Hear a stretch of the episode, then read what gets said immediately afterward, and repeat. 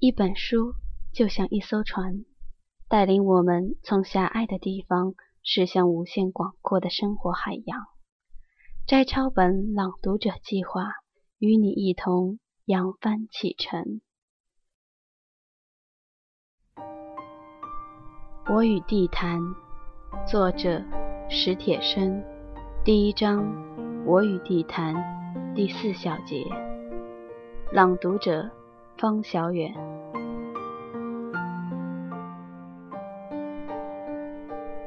现在让我想想，十五年中坚持到这园子来的人都是谁呢？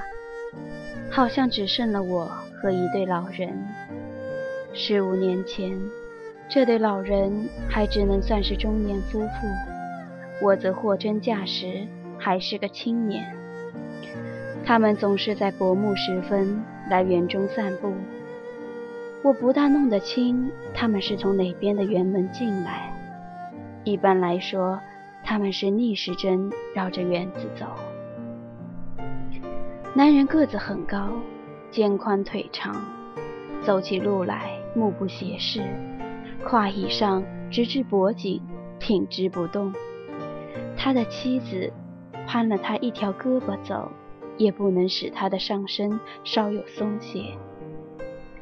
女人个子却矮，也不算漂亮。我无端的相信，她必出身于家道中衰的名门富族。她攀在丈夫的胳膊上，像个娇弱的孩子。她向四周观望，总是含着恐惧。她轻声与丈夫谈话，见有人走近。就立刻怯怯地收住话头。我有时因为他们而想起冉阿让和科赛特，但这想法并不巩固。他们遗忘，即知是老夫老妻，两个人的穿着也算得上考究，但由于时代的演进，他们的服饰又可以称为古朴了。他们和我一样，到这园子里来，几乎是风雨无阻。不过他们比我守时，我什么时间都可能来，他们则一定是在暮色初临的时候。刮风时，他们穿了米色风衣；下雨时，他们打了黑色的雨伞。夏天，他们的衬衫是白色的。裤子是黑色的或米色的。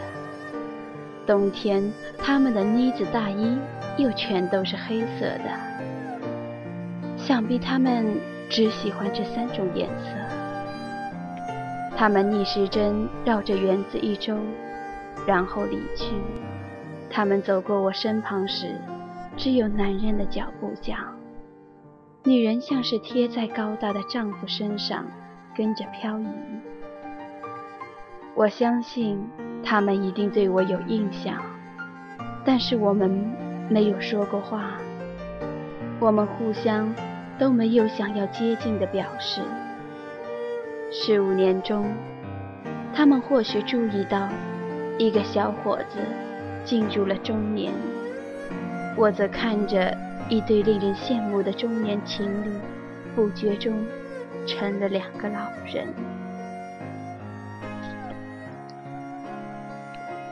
曾经有过一个热爱唱歌的小伙子，他也是每天都到这园中来，来唱歌，唱了好多年，后来不见了。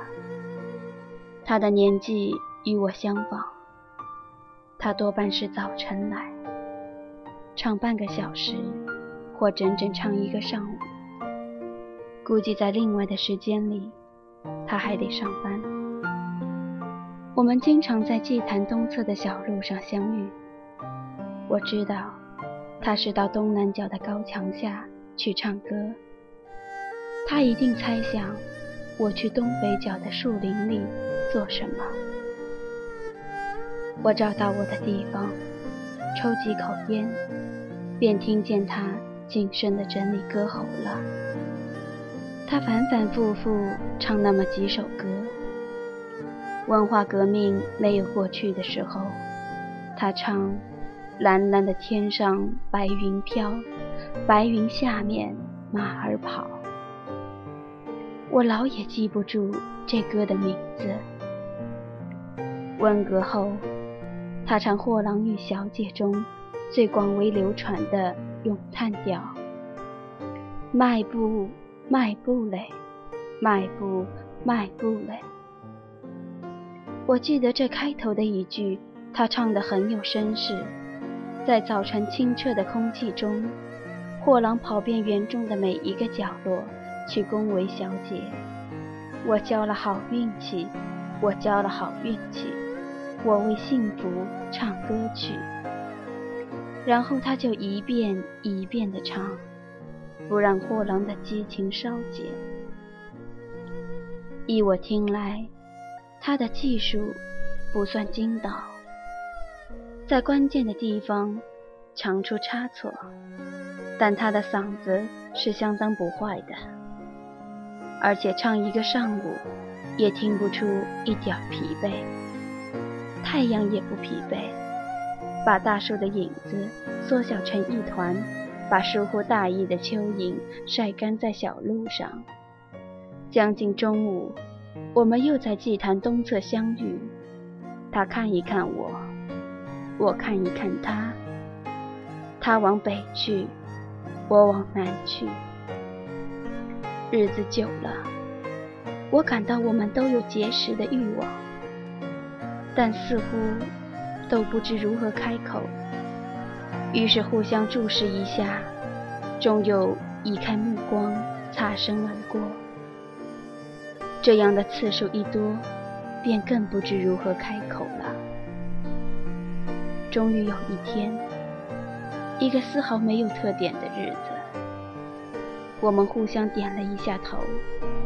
他说：“你好。”我说：“你好。”他说：“回去了。”我说：“是。”你呢？他说：“我也该回去了。”我们都放慢脚步。其实。我是放慢车速，想再多说几句，但仍然是不知从何说起。这样，我们就都走过了对方，又都扭过身子面向对方。他说：“那就再见吧。”我说：“好，再见。”便互相笑笑，各走各的路了。但是我们没有再见。那以后，园中再也没了他的歌声。我才想到，那天他或许是有意与我道别的。也许他考上了那家专业的文工团或歌舞团了吧。真希望他如他歌里所唱的那样，交了好运气。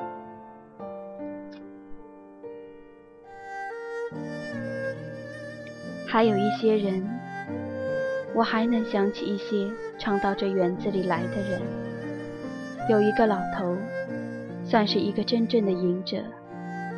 他在腰间挂一个扁瓷瓶，瓶里装满了酒。常来这园中消磨午后的时光。他在园中四处游荡。如果你不注意，你会以为园中有好几个这样的老头。等你看过了他卓而不群的饮酒情状，你就会相信，这是个独一无二的老头。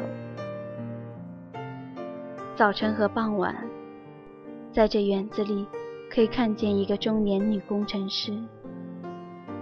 她早晨从北向南穿过这园子去上班，傍晚，她从南向北穿过这园子回家。事实上，我并不了解他的职业或者学历，但我以为他必是学理工的知识分子。别样的人很难有他那般的素朴和优雅。他在园子里步行的时刻，四周的树林也仿佛更加幽静。清淡的日光中，竟有似悠远的琴声。比如说是那曲献给爱丽丝才好。我没有见过她的丈夫，没有见过那个幸运的男人是什么样子。我想象过，却想象不出。后来忽然懂了，想象不出才好。那个男人最好不要出现。还有一个人，是我的朋友。他是一个具有天赋的长跑家，但他被埋没了。他因为在文革中出言不慎而坐了几年牢。出来后，好不容易找了个拉板车的工作，样样待遇都不能与别人平等。苦闷极了，便练习长跑。